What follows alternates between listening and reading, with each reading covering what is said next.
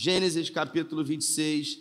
Nós estamos numa série de mensagens que tem o tema Heróis Desconhecidos. E eu vou falar um pouco hoje sobre um homem pouco falado. Na verdade, é, fazem-se muita citação sobre ele, mas ele é muito pouco falado na Bíblia. Né? Uh, o nome dele é pouco falado, pouquíssimo falado. Na verdade, fica muito mais é, pelo pai dele. Então, livro de Gênesis, no capítulo 26, a partir do verso 1. Se você pode, abra aí a sua Bíblia comigo. Se achou, diga amém. Diz assim a minha tradução.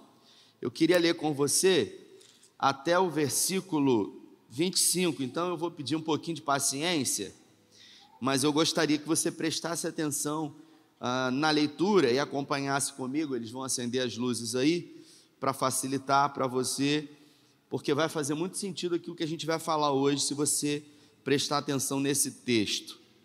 Diz assim: Houve fome naquela terra, como tinha acontecido no tempo de Abrão. Por isso Isaac foi para Gerar, onde Abimeleque era rei dos filisteus. O Senhor apareceu a Isaac e disse: Não desça ao Egito Procure estabelecer-se na terra que eu lhe indicar. Permaneça nessa terra por mais um pouco, e eu estarei com você e o abençoarei. Aqui a gente observa que a mesma palavra que esse Deus poderoso declarou para o patriarca Abraão, ele declara para o filho da promessa, para a promessa chamado Isaac. A gente vê se repetir na vida de Isaac aquilo que Deus declarou para o seu pai Abraão. Ele continua dizendo: Porque a você e aos seus descendentes darei todas essas terras e confirmarei o juramento que fiz ao seu pai Abraão. Tomarei, tornarei seus descendentes tão numerosos quanto as estrelas do céu e lhes darei todas as terras. E por meio da sua descendência, todos os povos da terra serão abençoados.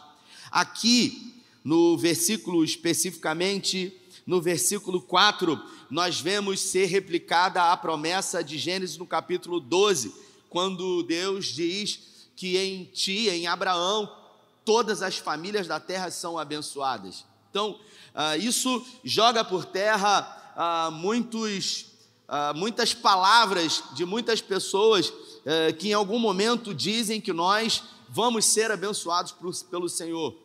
É, na verdade, Leozinho, aqui a Bíblia deixa clara para nós que nós já fomos abençoados em Gênesis do capítulo 12, e essa bênção ela foi reforçada em Gênesis do capítulo 26.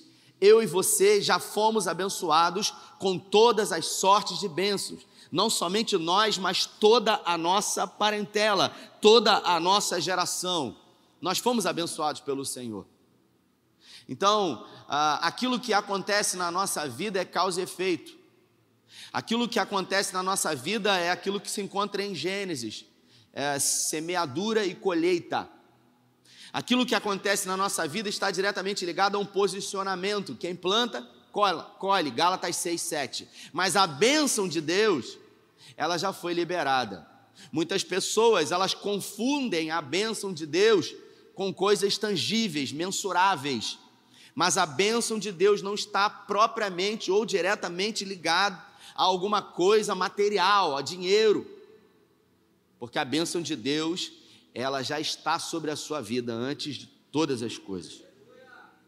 A prova disso é quando o profeta Balaão, ele foi comprado por um rei para que pudesse amaldiçoar ao povo de Deus lá na frente, na época dos juízes. E o profeta Balaão, profeta de origem duvidosa, de caráter duvidoso, ele chega a se posicionar para amaldiçoar o povo de Deus. E Deus então se apresenta, primeiro bota um anjo, a mula empaca e a mula fala com ele. A mula falou com Balaão porque a própria mula de Balaão não estava ouvindo Deus, Deus usou a mula para falar com ele. E ele, Balaão falou com a mula assim: que, que você está me batendo? Eu não sou a sua mula de estimação, eu não faço o que você quer, eu não levo e trago você a todo momento. E ele disse para a mula: se eu tivesse uma espada aqui, eu atravessava você, eu te matava. Porque eu tenho que ir. porque eu tenho uma missão a cumprir, porque eu preciso amaldiçoar os hebreus. E a Bíblia fala que o anjo se apresenta e diz claramente para ele: Balaão, ninguém pode, ninguém pode amaldiçoar a quem eu abençoo. Então ninguém pode amaldiçoar você.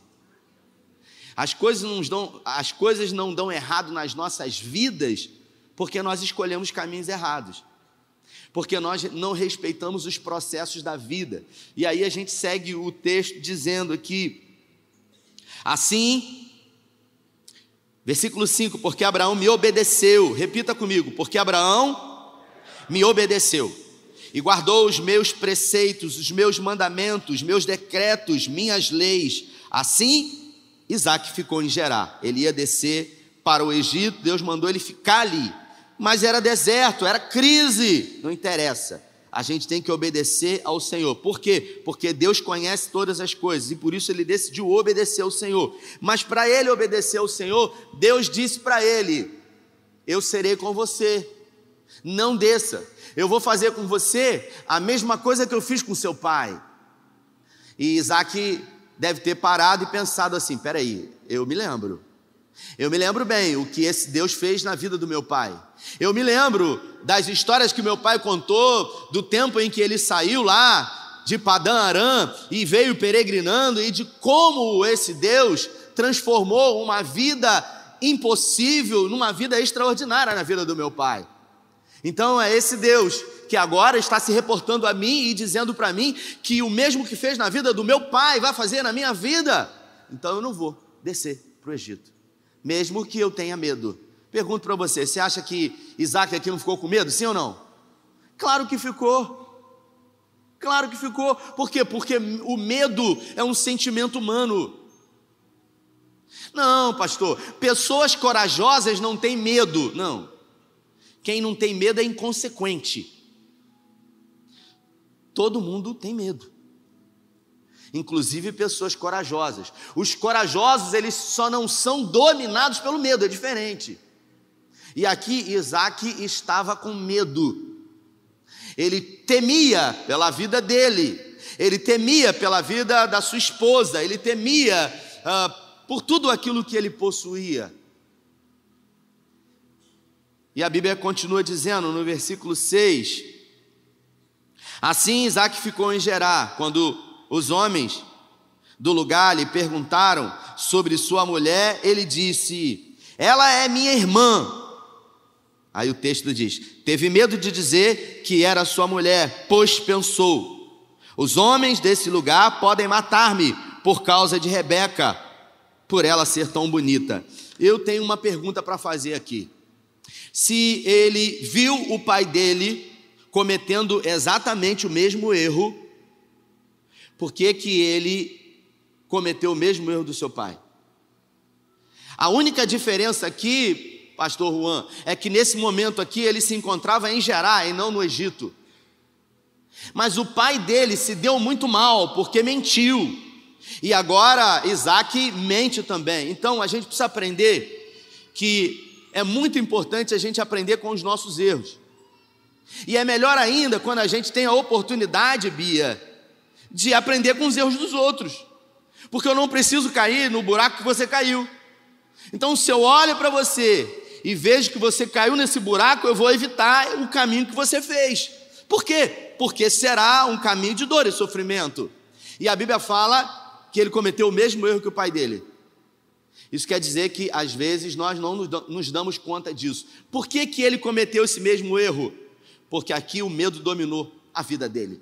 E todas as vezes que o medo domina a nossa vida, a gente vai fazer besteira. A gente vai colocar os pés pelas mãos. Na mes no mesmo texto, o próprio Deus disse para ele: Eu serei com você. Não, mas não interessa. O medo está ali e pode dar ruim. Se o próprio Deus disse: Eu serei com você, eu vou querer ajudar Deus. Eu vou dar uma facilitada para o Senhor, porque vai que. Não, você não tem que ir. Você vai com medo. Você vai com medo, não sendo dominado por Ele, entendendo que aquele que prometeu é fiel para cumprir. Todo ser humano, Todo ser humano, ele teme algumas coisas na vida. A maior, o maior temor de todo ser humano, existem cinco, cinco temores que atormentam a vida de todos: ricos, pobres, desconhecidos, famosos, anônimos. Ah, essas cinco áreas da vida, elas eh, tendem a assolar, a assombrar a vida de qualquer ser humano. O maior temor do ser humano é medo da pobreza, é medo de não conseguir subsistir, de não conseguir se alimentar e alimentar a sua prole, os seus filhos e a sua mulher. O medo de não conseguir sustentar a sua família, esse é um, um grande medo. Existe medo também de doença. Você está bem e de repente você contrair alguma doença. Alguém fala que alguém foi diagnosticado com câncer, você tem até medo. Meu Deus, sangue de Jesus, que não aconteça na minha vida. Mas às vezes essa pessoa é crente. E quando você olha essa pessoa, os seus olhos, segundo uma régua moral que você mede, é até mais crente do que você. E você fala assim: meu Deus, isso aconteceu na vida dele. Então a gente teme doenças. A gente tem medo por se sentir inseguro, por alguma coisa acontecer com os nossos filhos, com a nossa casa, com a nossa família. A gente tem medo da velhice, de envelhecer. Eu não precisava disso aqui há alguns dois anos atrás. Domingo eu fui, a gente foi comer uma pizza com o pastor Juan, eu falei com ele isso. Eu fiz dois óculos lá no Caleb, fiz esse aqui e fiz um multifocal que você usa direto. E eu estava começando a usar direto o outro. E aí, de repente, perdi o multifocal, não sei onde parou aquilo. Sapricó deu sumiço naquilo. E aí só tem essa cangalha aqui, que é para perto. 1,75 já. Já, já não está mais conseguindo ler direito. Aí eu saí com o pastor Juan, a gente foi comer uma pizza, né? Veio a conta, irmãos. Quando veio, falei, tá escuro aqui. Você estica o braço, meu irmão. Enquanto tiver braço, tá bom. Depois, Não vê mais, meu irmão. Falei, cara, não estou conseguindo ver. Falei, Carla, tá grave, Carla. E aí você começa a reproduzir comportamentos que você viu pessoas idosas ou antigas fazerem. Me empresta o seu óculos. Aí você já começa a perceber que isso daqui é uma peça do seu vestuário, você não consegue mais. Então, eu leio uma com dificuldade, começa a embaçar tudo. Eu não precisava, mas hoje eu preciso. Então a gente precisa discernir as estações da vida. Não foi todos os momentos da minha vida que eu precisei disso, mas hoje eu preciso. Então, como agora que eu preciso disso aqui, eu vou me abster de andar com isso aqui. Se eu resolver não andar com isso aqui, a minha vida vai ser uma vida mais difícil. Então, em momentos de crise na minha vida, eu tenho que entender que algumas atitudes e alguns comportamentos precisam ser diferentes. Diferentes dos momentos quando eu tinha muito, diferentes do momento onde eu estava vivendo um tempo bom. Porque não adianta eu querer ter os mesmos comportamentos em respectivas fases da vida. Pessoas têm medo de doença, pessoas têm medo da morte, tem gente que tem medo da morte.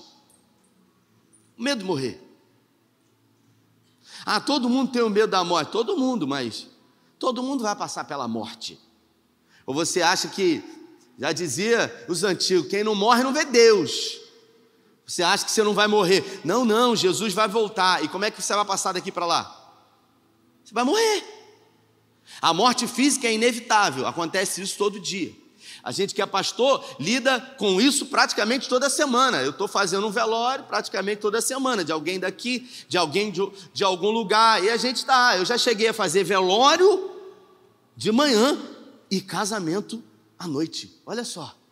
De manhã estava com a turma lá, todo mundo chorando, e à noite eu estava lá com todo mundo se alegrando, celebrando.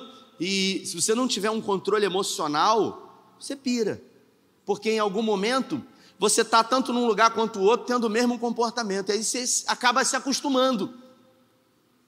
Você acaba se acostumando com o ambiente de choro, está todo mundo chorando, você está ali tranquilo. Está todo mundo se alegrando, você está ali tranquilo. Medo da morte. Medo de perder alguém que muito ama. Então, a crise, ela chega na vida de todo mundo.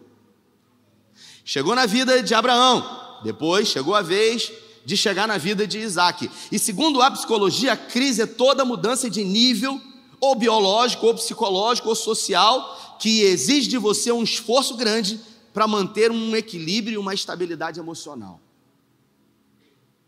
O estresse, segundo a psicologia, é, um, é o período de adaptação numa mudança de rotina. Você tem uma rotina na sua vida e de repente essa rotina é quebrada. Um exemplo: você trabalhava, ficou desempregado. Sua rotina, você acordava e você ia para um lugar, você é, oferecia os seus serviços, fazendo algum tipo de função. Essa rotina todos os dias, de segunda a sexta, de segunda a sábado, ela foi interrompida. E quando essa rotina da sua vida é interrompida, você e eu desenvolvemos um estresse. O estresse é o período de adaptação para uma mudança de rotina. É quando interrompe a rotina e você precisa se adaptar a essa mudança de rotina. Tem gente que, diante de uma crise, de uma interrupção na rotina, não consegue se adaptar a isso. E quando a gente não consegue se adaptar a uma mudança de rotina, a gente acaba fazendo ou desenvolvendo aquilo que a gente chama de um processo depressivo. E aí a gente começa a não ter mais expectativas. A gente começa a não ter mais desejos, sonhos. Está chovendo, está sol, está ventando, está de dia, está de noite. Você se torna muito mais introspectivo, você não quer se socializar com as pessoas, você não quer ver ninguém, você acaba querendo entrar dentro de um casulo, você não quer nada. Você perde o apetite ou você ganha muito mais apetite, você perde o sono ou você some, dorme demais, a, as suas funções somáticas, elas são totalmente alteradas. Você fica totalmente descompensado, porque você não conseguiu vencer esse processo chamado estresse. E aqui a gente vê que todo processo de crise, em algum momento ele vai se apresentar para você como uma porta, para que você fuja dele. Eu disse há pouco para uma pessoa que quando a primeira vez que eu operei, eu tive um, uma crise renal mais de 10 anos atrás. Eu fui no Rio e eu voltei, e aí no outro dia eu fui a Búzios, e quando cheguei em Búzios eu senti uma dor terrível aqui. Eu falei, rapaz, o que, que é isso? Aí eu fui no médico, descobri que estava com cálculo, não sabia. Leozinho sabe o que, que é isso, né, Leozinho?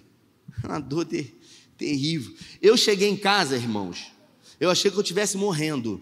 Tem mais de 10 anos, isso deve ter uns 15 anos. Eu cheguei em casa e estava morrendo. E na época o sistema de saúde de Cabo Frio estava pior, muito pior. Eu só chamava na época de açougue. E eu não tinha plano de saúde, não tinha nada. Falei, não vou morrer naquele açougue, não vou para lá. E eu fui para casa desesperado, orando, pedindo a Deus, Senhor. Eu, irmãos, eu fiz aquela oração, Senhor, se tiver alguma coisa incubada, algum pecado, revela que eu quero, eu quero pedir perdão aqui, porque eu estou indo, ó, me recebe aí. Eu estou falando, eu fiz essa oração. Falei, eu tô, estourou alguma coisa aqui dentro uma dor insuportável. Fui orando, cheguei em casa, a minha esposa estava trabalhando, falei com a minha sogra, falei, ó, oh, eu estou passando muito mal aqui, eu não consigo nem dirigir, eu, eu só ficava no chão deitado, rolando, que nenhuma posição passa, e ela me deu alguns remédios. E aí, daqui a pouco, irmãos, eu falei, glória a Deus, eu fui curado, eu fui curado, eu fui curado, glória a Deus, comecei, eu fui curado, eu fui curado. No outro dia eu fui no médico, ela falou: ó, você tem um cálculo, tamanho de uma bola de gude aí, tamanho de uma bola de gude. Na época, tinha um procedimento que você fazia, era no Rio de Janeiro, que era numa máquina que você deitava uh, e aqui tinha uma bolsa, sabe? Uma bolsa de silicone com água, um aparelho de raio-x em, em, cima de você, ele colocava você ali e através do raio-x ele marcava um X exatamente em cima da pedra e aquele laser ele batia exatamente aqui, ó, sabe? Para poder desferir golpes e quebrar a pedra. Aí eu fiquei deitado naquele negócio lá no Rio. O cara botou o raio-x em cima de mim e ele olhou nos meus olhos e ele falou assim: eu deitado, não pode se mexer, tá? Você não pode se mexer. Aí eu falei, tá bom. Ele entrou na, na sala e ele começou a ligar a máquina e aquilo começou a dar umas pancadas aqui terríveis. Quem que fica? Tá doendo, você sai. Tá doendo, você sai da posição. Eu saía. Aí ele voltava e falava assim: Olha só, deixa eu falar uma coisa para você. Você não pode se mexer. Porque senão eu vou lesionar uma outra área. A gente tem que quebrar a pedra. Aí eu falei: tá bom. Ele me botava na posição, entrava lá na casinha e falava assim: vai começar. Quando ele ligava, eu aguentava 10, 15 segundos. O negócio começava a doer, irmão, doer, doer, doer. Pô, você urinava sangue depois, cara. Um troço terrível. Aí ele saía até que ele falou: olha, não vai dar para fazer o exame, o procedimento, porque você está saindo da posição. Eu falei para ele: você já fez isso aqui? Eu falei: deita aqui que eu vou para casinha. Falei para ele. Falei, irmão, não tem condições, cara. Porque quem que vai ficar sentindo dor? Você não aguenta. De 0 a 10 estava doendo quanto? 11. Você vai ficar. Aí ele falou: Olha, eu vou ter que sedar você. Eu falei: Fica à vontade mesmo. Dei o bracinho para ele, umas gotinhas de propofol. Fiquei babando, né? Meu sogro me trouxe, eu, ele disse que eu estava babando assim. Beleza. Agora, quem fica no sofrimento, na crise? Quando a crise chega, você quer fugir dela. Você não quer saber para onde, você quer um lugar, você quer fugir, você não quer ficar ali, mas existem crises que vêm nas nossas vidas que também são propósitos de Deus. Que isso? Então quer dizer que tribulação também Deus manda nas nossas vidas? Manda.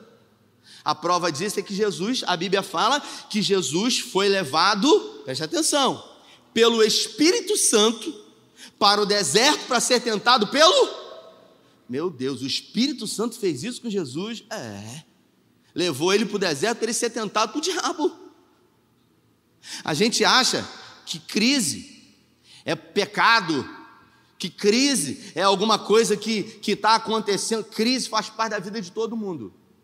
Algumas vezes é propósito de Deus, algumas vezes são consequências é, de semeaduras erradas. Todo mundo passa por crise, ou emocional, ou sentimental. Talvez esse momento da sua vida seja um momento bom. Estou olhando daqui parece que está todo mundo com dinheiro.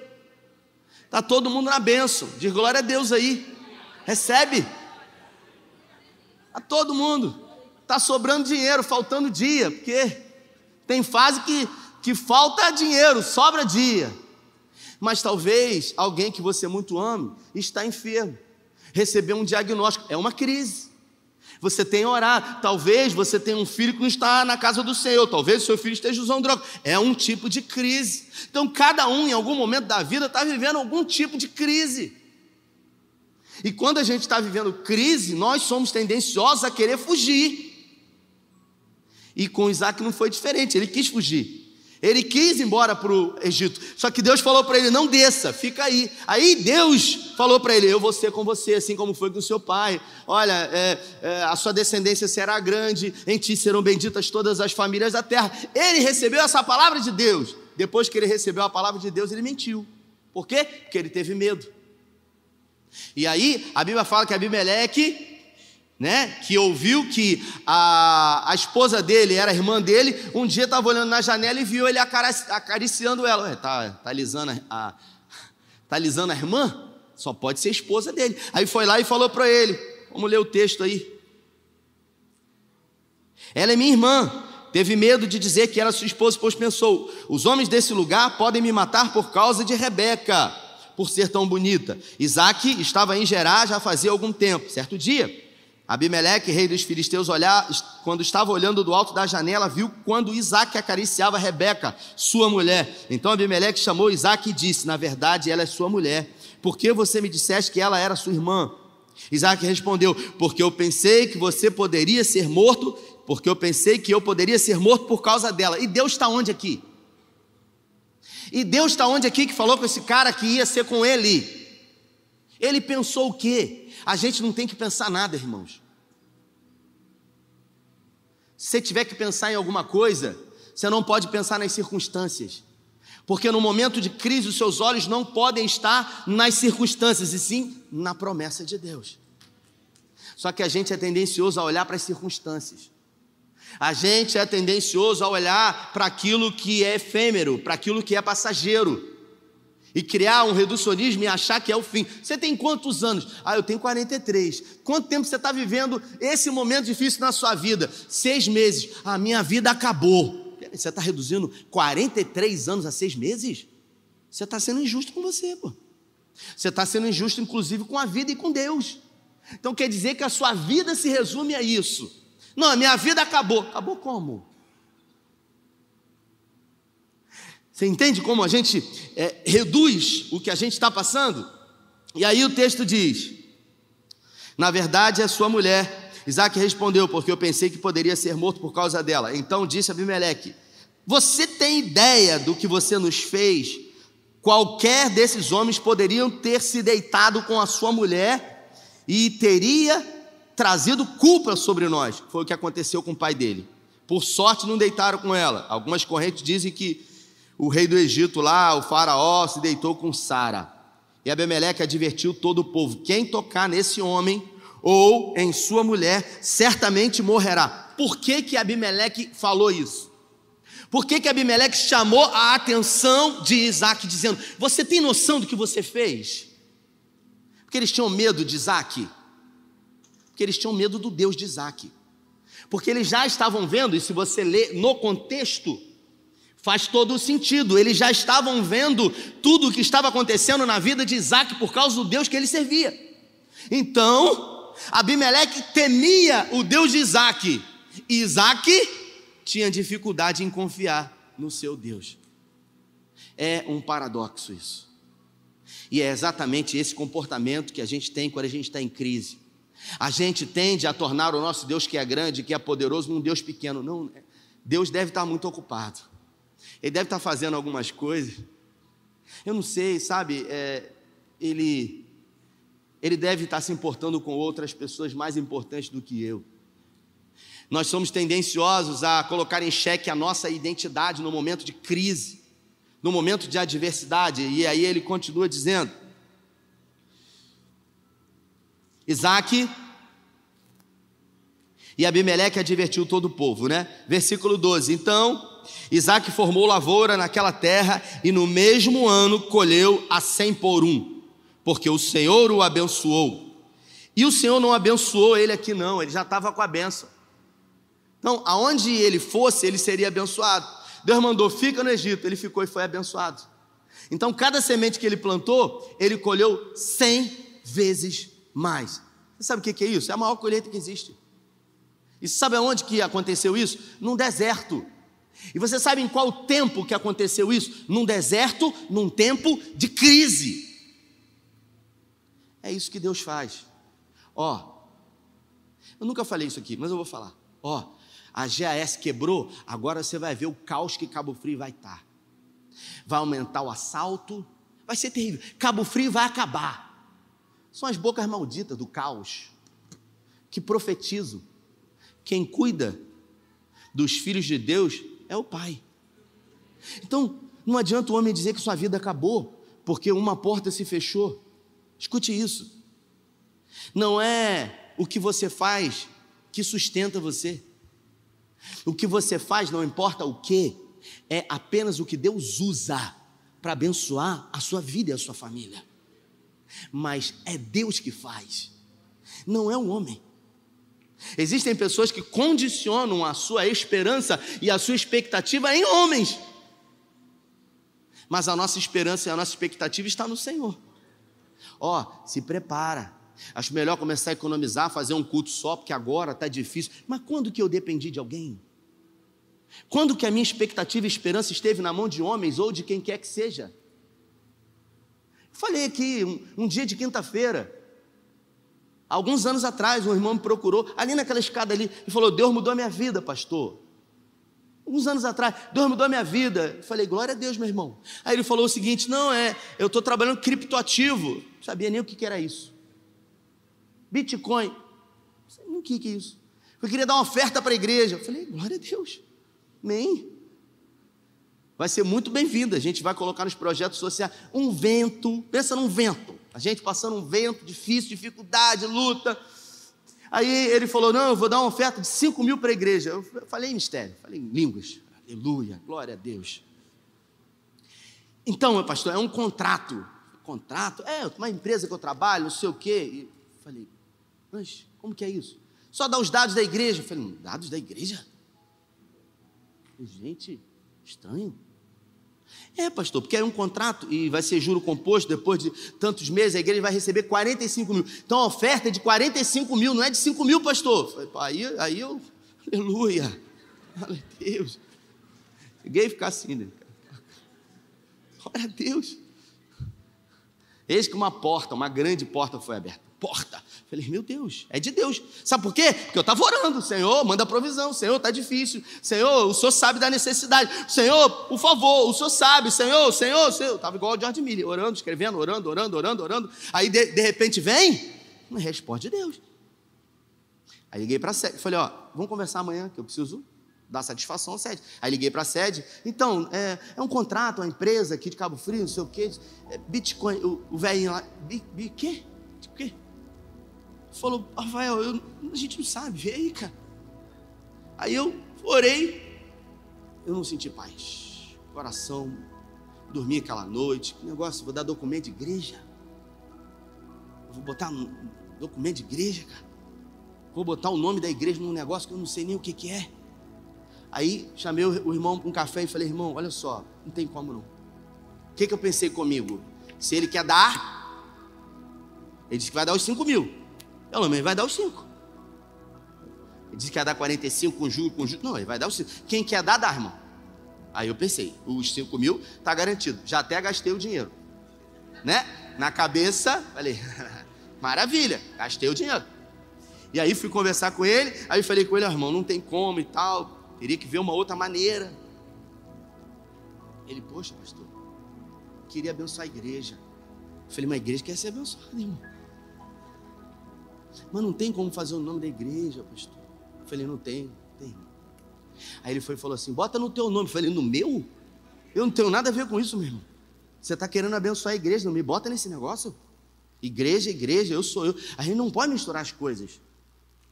Hum, pastor, queria abençoar a igreja. Eu falei, dá os. Pensei, não falei, dá os cinco mil. Fala, Senhor. Aí ele, poxa, pastor, então tá bom, pastor. Eu falei, glória a Deus. Fiquei feliz? Não, pô. Fiquei triste. Mas eu fiquei em paz. Eu continuei confiando no Senhor. Eu não me precipitei. Alguns anos se passaram, saiu uma lista aí, que muitas igrejas estavam lá nessa lista. E se eu tivesse recebido aquela oferta, o Sei de Cabo Frio estaria nessa lista. E você acha que as pessoas iam pensar que era uma oferta que a igreja recebeu? As pessoas iam pensar o quê? Então não é porque a porta abriu ou está aberta que foi Deus que abriu. Porque até para ser abençoado a gente tem que ter critério. A gente precisa entender o contexto, que tipo de maneira e forma talvez a bênção se apresente. Não é porque abriu uma porta que eu vou entrar e vou achar que foi Deus, porque aqui Isaac poderia se prejudicar e muito como seu pai se prejudicou. E aí o texto diz, vamos seguir o texto aí. Gente, vocês já subiram para cá? Deus. Então, Isaac formou lavoura, versículo 15. 14. Possuía tantos rebanhos e servos que os filisteus o invejaram. Esses taparam todos os poços que os servos de Abraão, pai de Isaac, tinham cavado na sua época, enchendo-os de terra. Espera aí. Aí o texto diz: Então Abimeleque pediu a Isaac: saia da nossa terra, pois já é poderoso demais para nós. Então vamos observar aqui. O cara, o pai morreu, deixou a fortuna para ele. Glória a Deus. Recebeu, o pai cumpriu a missão dele. Agora Isaac é um milionário. E aí Isaac é um milionário. Só que aquele momento bom que ele estava vivendo não durou para sempre. Veio uma crise. Repita comigo, crise. Aí ele quis fugir. Aí ele quis ir para o Egito, Deus falou: não sai. Deus falou com ele que ia abençoar, ele permaneceu, mesmo mentindo, e Deus abençoou muito. E agora foi só vitória, não teria mais luta, não teve mais dificuldade. Não, quando ele começou a prosperar, prosperar, e passou alguns anos, sabe o que aconteceu? Ele se tornou muito rico. Veio outra crise, porque a vida é cíclica. A vida é estacional, são estações: primavera, verão, outono, inverno. Você vive dia, você vive noite, você vive frio, você vive calor. É assim. E aí agora o que, que aconteceu? Ele foi tanto abençoado que os filisteus começaram a entulhar os poços. Você sabe o que, que eles fizeram? Eles tentaram assassinar todo o rebanho dele, porque o rebanho depende de água. Então eles começaram a entulhar os poços, crise. Meu Deus, o que, que eu fiz para esse pessoal aqui? Inveja. e escute isso que eu vou dizer para você: não é todo mundo que torce por você. Você acha que todo mundo adora você? Todo mundo ama você, olha para o seu cabelo, você faz chapinha, acha que é liso, acredita e fala, hum, coisa linda. Não, tem gente que te odeia. Tem gente que tem inveja de você. E inveja, eu aprendi na minha vida, que inveja não é só querer o que você tem. Hum, carro de Zé, queria tanto ter esse carro. Seria tão bom se o Senhor me abençoasse como abençoou Zé. Poxa, Senhor, me abençoa também. O Senhor abençoou Zé com o mesmo carro, me dá para mim. Não, inveja não é isso. Inveja é quando alguém não quer que você tenha o que você tem. Foram lá e taparam o poço dele. Eu não quero que você tenha esse poço. Eu não quero que você tenha esse casamento. Eu não, te, não, quero que você tenha essa casa. Eu não quero que você tenha esse carro. Eu não quero que você tenha esse sucesso. Eu não quero que você tenha isso. Inveja. E tem gente que é assim. Crise. O que, que ele fez? Nada. Só que o sucesso em Deus dele incomodava os outros. Simplesmente assim. E as pessoas começaram a puxar o tapete dele. Ele não podia correr para o Senhor, mas Senhor, por favor, olha o que, que eles estão fazendo. O rebanho está ficando sem água, meu Deus do céu. O que, que ele fez? Permaneceu. Ele começou a aprender que em tempo de crise, você não toma nenhuma decisão. Porque quando você está vivendo uma crise, as suas emoções elas estão diretamente afetadas. E você vai ser tendencioso a tomar uma decisão pautado segundo as suas emoções. Normalmente você vai decidir segundo o seu coração. Aí você vai, ah, estou sentindo no meu coração. Só que a Bíblia fala que enganoso é o coração do homem mais perverso do que todas as coisas. Então não sinta no coração, espere em Deus. Eu aprendi na minha vida que quando você não souber o que fazer, você tem que orar. E esperar Deus falar com você. Mas eu oro, Deus não responde, então não faz nada. Porque Deus está vendo. Porque o mais interessado antes de você é o seu pai, que tudo corra bem. Porque Romanos 8, 28 diz que todas as coisas cooperam juntamente para o bem daqueles que amam a Deus e são chamados segundo um propósito. E aí o texto diz: Isaac. Por isso Isaac se mudou de lá para cá e acampou no vale de Gerar, ali se estabeleceu. Isaac reabriu poços, cavando no tempo em que o seu pai Abraão havia cavado, os quais os filisteus também fecharam depois que Abraão morreu, e deu-lhes os mesmos nomes que o seu pai tinha dado. Versículo 19: Os servos de Isaac cavaram no vale e descobriram uma veia de água, mas os pastores de Gerar discutiram com os pastores de Isaac, dizendo que a água era deles. Por isso Isaac deu o poço o nome de Ezeque, porque discutiram por causa dele. Então os seus servos cavaram outro poço, mas eles também discutiram por causa dele. Por isso chamou de Sitinã. Ah, Isaac mudou-se dali. Então, o que que acontecia? Isaac começou a viver crise. Começou a ser perseguido começou a ter conspiração. E aí todo poço que ele cavava, que era do pai dele que já tinha sido entulhado, que tinha água lá embaixo, ele tinha um trabalho danado para botar os, os servos dele para cavar. Quando os caras terminavam que tirava a água, os filisteus vinham e diziam: esse poço é nosso. Aí tomavam dele na mão grande. Tomavam na mão grande. Aí sabe o que ele fazia? Chorava. Ah, o Senhor prometeu, aonde que o Senhor está? Não, não, ele continuou cavando outro poço. Então eles tomavam um poço, ele ia e cavava outro poço. Eles tomavam um poço e ele ia e cavava outro poço. Sabe, existem pessoas que elas estão esperando. E o Mário Sérgio Cortella, ele fala isso. A diferença entre esperar e esperançar. Tem pessoas que esperam esperando. Tem pessoas que esperam agindo, trabalhando, fazendo alguma coisa de uma pessoa me falou: Eu não sei se eu faço uh, advocacia ou se eu, não, se eu faço educação física. Eu falei: Está bem difícil o negócio para você, hein? Falei: Faz alguma coisa. Ah, mas se não for isso, no meio do caminho alguma coisa vai acontecer. É pior quando você não faz nada e fica de braços cruzados, querendo que Deus fale com você, porque nem sempre Deus vai falar. Falei aqui na espada do Espírito ontem. Deus tem quantas igrejas? Jesus tem quantas igrejas? Quantas? Uma igreja. Se você achava que era mais que isso, agora é uma. Ele virá buscar a igreja dele. Quantos são a igreja do Senhor? Uma igreja. Jesus só tem uma igreja. Pessoal que bota um nome diferente na porta, mas é tudo a igreja dele, pelo menos as que são dele. Aí vamos supor, né, que tem uma pessoa que está na dúvida entre ficar aqui e ficar nessa igreja aqui, na frente do sua oferta lá. Assembleia de Deus, pastor. Pastor Juarez. Aí a pessoa começa a orar ao Senhor. Senhor, eu queria saber, Senhor. Para qual igreja que eu vou? É a mesma coisa, ô Davi. O cara quer comprar na arte ouro. Aí ele chega para você e fala assim: Olha, eu estou numa dúvida. Eu não sei se eu compro na do centro ou compro na do shopping. Aí pergunta para você, cara, eu, eu, quero fazer uma compra grande, qual que eu compro? Qualquer uma, meu. Não vai fazer diferença. É a mesma coisa. Então tem pessoas que estão perguntando para Deus qual igreja tem que ir. Se é para aquela ou se é para essa. Você não pode ir para concorrente, o negócio lá. Vou falar o nome.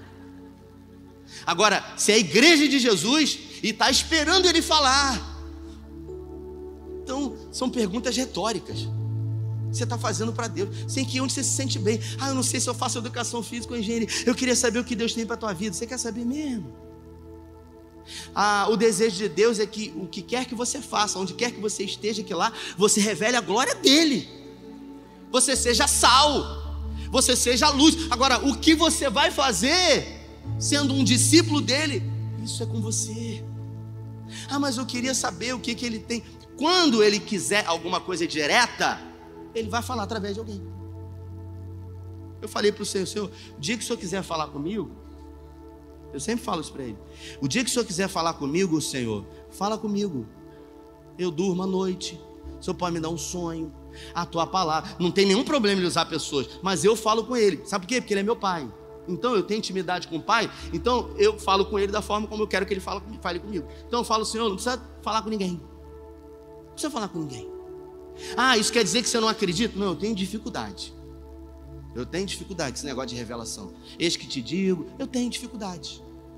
E Deus sabe disso. E aí, quer dizer que eu não acredito? Não acredito, porque a Bíblia fala. Deus usou um cara para falar em Israel comigo, numa outra língua. Ainda falou assim para mim: a oração que você fez para ele ontem, lá no Monte das Oliveiras. Eu falei, hum, é. Então, Deus fala? Fala. Agora, cada um tem um jeito. Não sou eu que vou ficar querendo, correndo atrás de boca de Deus. Mas você imagina, tem uma pessoa que tem um dom de profecia. Quando você chega lá na casa dela, é óbvio, ela está te recebendo. Quer alguma coisa da parte de Deus. E é curioso porque sempre quando chega, tem sempre uma palavra. Por que, que um Deus não falou lá na tua casa? Deus fala? Fala, mas não é você que tem que ficar procurando, porque a crise vai fazer com que você busque portas e ouça Deus aonde talvez Ele não esteja para você. Então o texto diz que ele e os seus servos cavaram poços, e os seus servos cavaram poços naquele que brilharam um veio de água, mas os pastores de discutiram lá embaixo lá embaixo, versículo 22. Isaac mudou-se dali e cavou outro poço, e ninguém discutiu por causa dele. Deu-lhe o nome de Reobote, dizendo: Agora o Senhor nos abriu esse espaço para prosperar na terra. Olha só, agora. Você tem ideia de quantos anos aqui ele estava cavando e a turma entulhando, e ele cavando, e a turma entulhando, e ele passando um tempo de crise, e ele perseverando, e ele insistindo, e Deus, Deus não estava falando nada. Deus estava quieto. Mas não queria dizer que Deus não estava com ele. Deus estava. A gente quer que Deus faça tudo pela gente. Escute o que eu vou dizer para você. Jesus não vai viver sua vida. A Bíblia fala que ele morreu a sua morte para que você vivesse a sua vida nele. Então ele não vai viver sua vida. A gente vive querendo uma intervenção direta, um milagre a todo momento. Ele não veio para isso. O Evangelho de João diz que os milagres eles não são chamados de milagres, eles são chamados de sinais. Por quê? Porque existe um propósito. O sinal aponta para uma direção. Então, Deus estava vendo Isaac na crise. E o que, que Deus fez? Nada. Deu um direcionamento antes. Quantas vezes Deus precisa falar comigo? Quantas vezes Cristo precisa falar com você? Uma vez. Aí Deus fala comigo hoje. Eu serei contigo, te abençoarei amaldiçoarei os que te amaldiçoarem. Em ti serão benditas todas as famílias. Com quantos aqui Deus já falou? Quantos? Levanta a mão. Levanta a mão. Deus falou com você. Quantos aqui Deus fez uma promessa? Eu levanto. Quantos? Glória a Deus. Aí passaram seis meses. Passou-se um ano. Senhor, precisa falar de novo. Deus não precisa falar duas vezes. Sabe por quê? Porque um dos atributos do caráter de Deus é a imutabilidade. Deus não muda. Deus não mente. Se Deus prometeu, ele vai cumprir. E Deus ficou olhando Isaac, deixando Isaac passar o período de adversidade. Por quê? Porque na adversidade a fé estava sendo aperfeiçoada na vida de Isaac. Ele estava vivendo as suas próprias experiências. Deus não tem neto. O Luciano Subirá disse para mim: Eu vivi muitas experiências com o Senhor, mas todas as minhas experiências que eu vivi com o Senhor não eram experiências que o Israel, meu filho, haviam vivido, porque Israel apenas ouviu as minhas experiências. Então eu fui um facilitador para que o Israel vivesse as experiências dele no Senhor. Isso é você preparar o seu filho espiritualmente para uma vida que não é fácil, para uma vida que nela haverá lutas e dificuldades, aflições. E aí o texto diz: olha só, depois, somente depois que Isaac permaneceu lutando, cavando poços, o pessoal entulhando, e ele perseverando, e ele firme ali na posição, acreditando que Deus havia falado. Então, se Deus falou, está falado.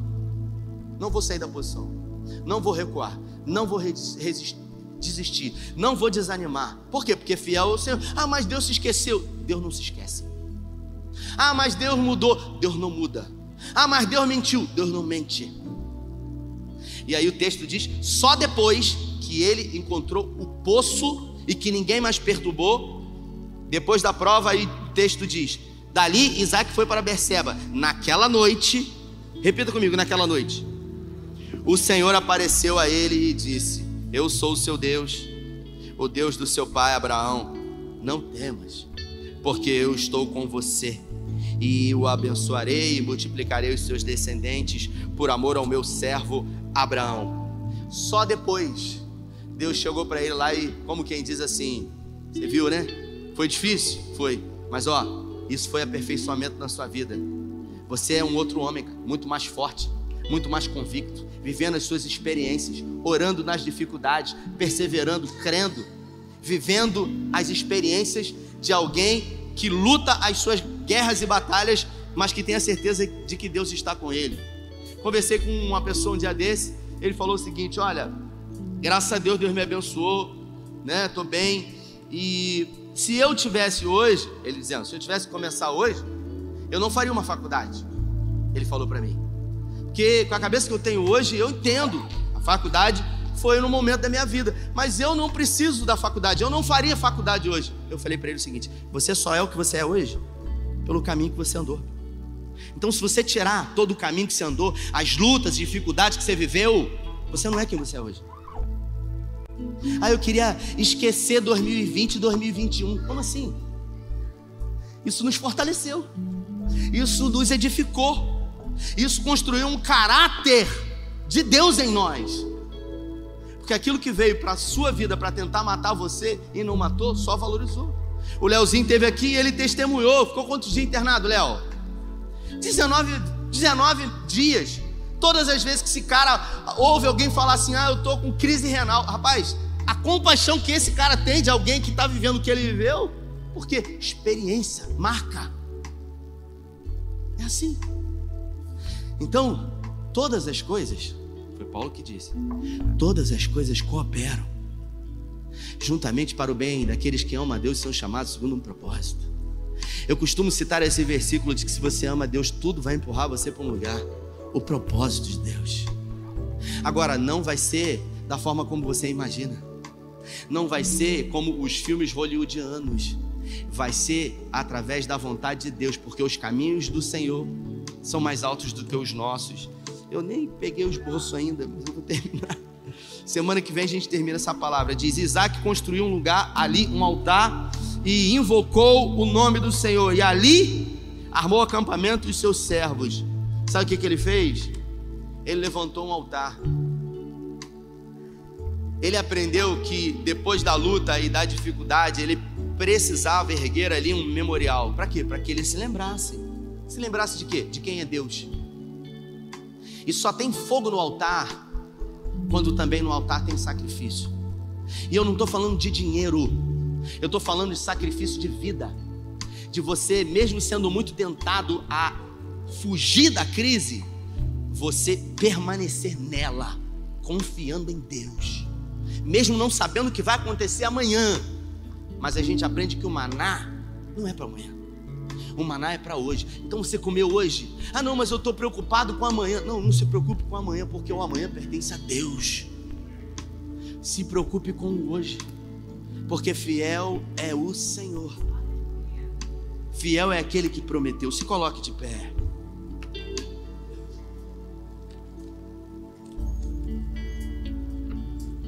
Queria que você fechasse seus olhos.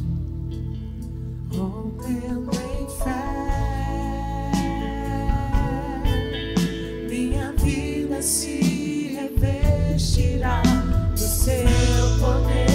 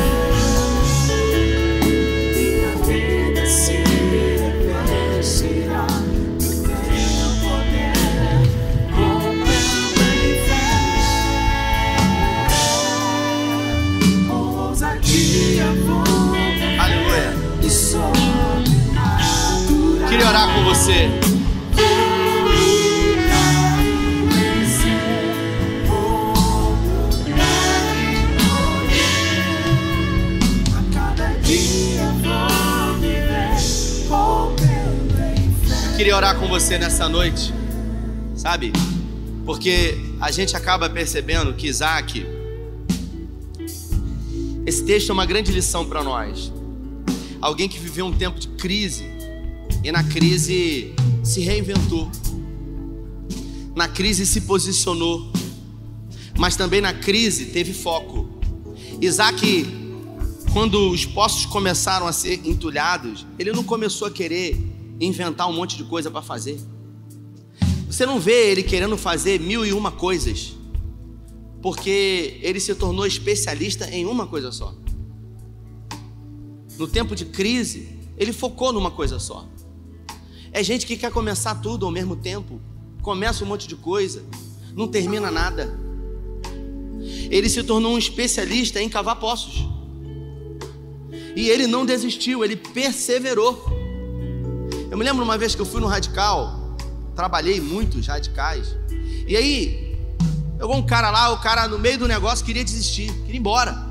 E ninguém fazia o cara ir embora, ninguém, ninguém fazia o cara ficar. O cara queria ir embora, queria ir embora, embora. A mulher dele enganou ele, falou que ia pro spa, um negócio legal. Ele foi para aquele lugar lá, ele falou: Quero ir embora. Ninguém, irmão, ninguém. O cara tinha uns 140 quilos, ninguém. Aí pediram para conversar com ele. Aí eu fui, eu falei, vou falar o quê? Vocês já falaram com ele? Não, vai lá, conversa com ele, pastor. Aí eu fui. E eu falei, Senhor, bota uma palavra aqui, porque pedir para ficar, todo mundo já pediu, ele quer ir embora. Aí eu fui conversando com ele. Ele era levita da igreja. Não conhecia a vida dele. E eu falei, cara, você pode ir embora, cara. Você quer ir, cara? E ele falou, ah, tá todo mundo querendo que eu fique, insistindo. Eu falei, cara, você pode ir. Aí eu disse uma frase para ele. Ele ficou. E no final, nem sabia. Ele falou: Eu só fiquei porque você falou aquela frase. Eu falei: Cara, você pode ir, mas vai ser mais uma coisa na sua vida que você começa e não termina. Ele pegou aquela frase e falou: É verdade.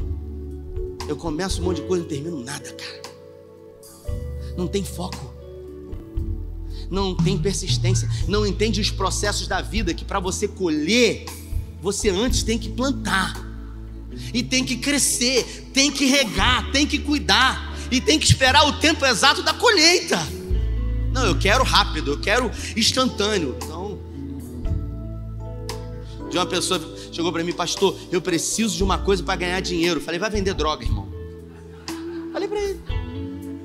Mas não pode. Falei, então vai trabalhar. Quer mágica? Não, vai aparecer dinheiro na minha conta. Ora para aparecer na minha também. Não apareceu ainda. Mas os processos precisam ser vividos. A fé precisa ser exercitada. Eu vivo os mesmos desafios que você. Quando viajei pro pro para buscar o título no Ceará, eu não tinha dinheiro, eu tinha 3 mil reais que era para pagar um negócio. Aí a advogada pediu 6 mil reais. Ela falou: não precisa me dar tudo agora. não tenho nada. Ela falou: me dá 3 mil e quando terminar o processo me dá mais 3 mil. Falei, meu Deus, só tem 3 mil reais, cara. E não é nem meu esse dinheiro. Só que quem tem um sonho tem um sonho. Eu tinha uma palavra de Deus. Eu falei, Deus vai suprir. Peguei e falei, me dá a tua conta. E depositei os 3 mil reais. E fui lá no aeroporto, peguei o cartão. Ele já era roxo, um cartãozinho roxo. Ficou preto, porque não tinha mais nada. Mas eu fui. E eu comecei a orar. Falei, Senhor, o Senhor sabe. O Senhor sabe a motivação de tudo isso. E quando eu voltei, eu voltei como? Com medo. Com medo. E Carla falou: amor, aquele dinheiro, como é que vai ser? É aquele compromisso. Eu falei: é, Senhor, o senhor está ouvindo aí, ó. E eu voltei. E eu não tinha medo? Claro que eu tive medo, muito medo. Não tinha como pagar. Vou ficar abrindo o púlpito aqui e vou falar. Não, eu vou falar com quem interessa, Deus. Eu vou falar com quem resolve, Ele. Então, em nenhum momento eu abri minha boca. Eu falei, eu falei, o senhor sabe das minhas necessidades antes que ela venha. Aí quando eu voltei, uma pessoa me mandou no, uma mensagem: Tudo bem, não é próxima. Não, eu vi que você viajou.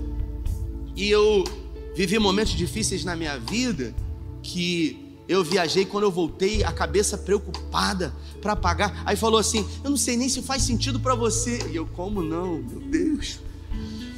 Deixa que te digo, tá falando comigo. Então eu coloquei no meu coração te dar uma oferta.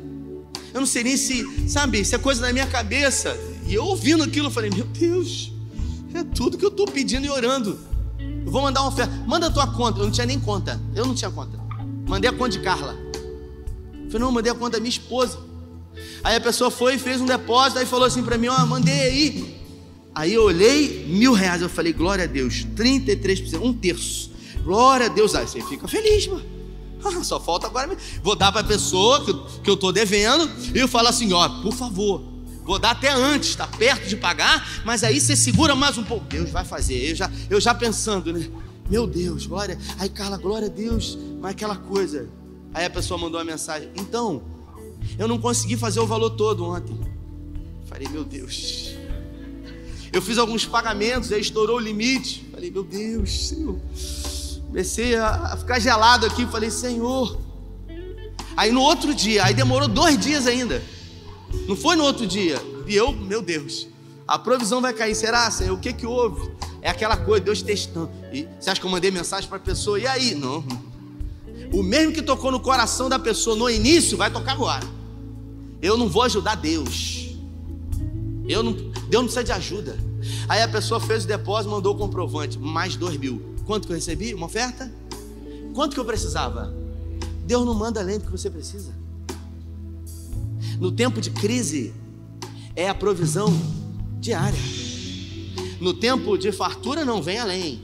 Sacudida, recalcada, transbordante. Agora, na crise, o maná é diário. É a sua necessidade. Ele sabe, ele manda. Ah, mas e se? Não tem se não. Deus está no controle mesmo quando as coisas saem do meu controle. Deus está comigo mesmo que eu não veja. Hum, que luta. Mesmo que eu não perceba. Hum, que dificuldade. Mesmo que epidermicamente eu não sinta, Ele está comigo. Então quero orar com você e eu vou chamar você à frente hoje. Você que deseja, sabe? Você que deseja receber do Senhor algo da parte dele, um renovo, uma graça capacitadora para você continuar vencendo, rompendo. Sai do seu lugar enquanto eles vão adorar. Eu gostaria de descer, declarar sobre a sua vida a presença do Senhor. Isso, sai do seu lugar, sai do seu lugar. Pai, em nome de Jesus, nós cremos e por isso oramos. Que num tempo de crise, num tempo de adversidade, decidimos permanecer firmes, Senhor, em Ti mesmo não entendendo o que está acontecendo, confiando numa palavra sua, confiando de que o Senhor é fiel e quando promete, cumpre, não mente, não muda. Por isso, em nome de Jesus, Libera um bálsamo, um óleo fresco, uma unção nova sobre mentes e corações. Mentes que têm sido, nesses últimos dias, atormentadas por pensamentos, por sentimentos. Que a tua paz, que excede todo entendimento, domine agora o ser, a alma, o âmago. Dê, Senhor, aquilo que só o Senhor pode dar, o sono do justo. Que eles possam deitar e logo pegar no sono, porque o Senhor é com eles. Aquilo que eles não conseguem fazer, que seja totalmente entregue ao Senhor, porque o Senhor é o Jeová Sabaô, o Deus que peleja as nossas batalhas, as nossas guerras, o Deus que vai à frente, o Deus que abre caminhos. Por isso, que não seja diferente na vida dos teus filhos, que hoje eles se sintam abraçados e envolvidos pelo Senhor. Hoje, que eles tenham a certeza de que o Senhor está trabalhando, mesmo que eles não vejam, não percebam e não sintam, porque nunca se ouviu nem com o ouvido percebeu um Deus além de ti que trabalha em favor daqueles que em ti esperam. Esperamos em ti, Pai, confiamos em ti. Determinamos nessa noite que a nossa mente e que o nosso coração dará somente ouvidos ao Senhor. Por isso, num tempo de crise, não tomaremos nenhuma e qualquer decisão pautada por sentimentos humanos. Não fugiremos, decidiremos ouvir a tua voz, buscar a tua presença, porque certamente o Senhor tem propósitos e esses propósitos serão cumpridos na nossa vida. Pai, que o maná, que o pão dos anjos, que o pão, que a provisão nunca falte sobre a mesa, que a esperança não falte no coração, que os temores humanos, que cada um desses temores humanos não nos roubem, não tire a nossa identidade de filhos do Senhor, porque somos filhos.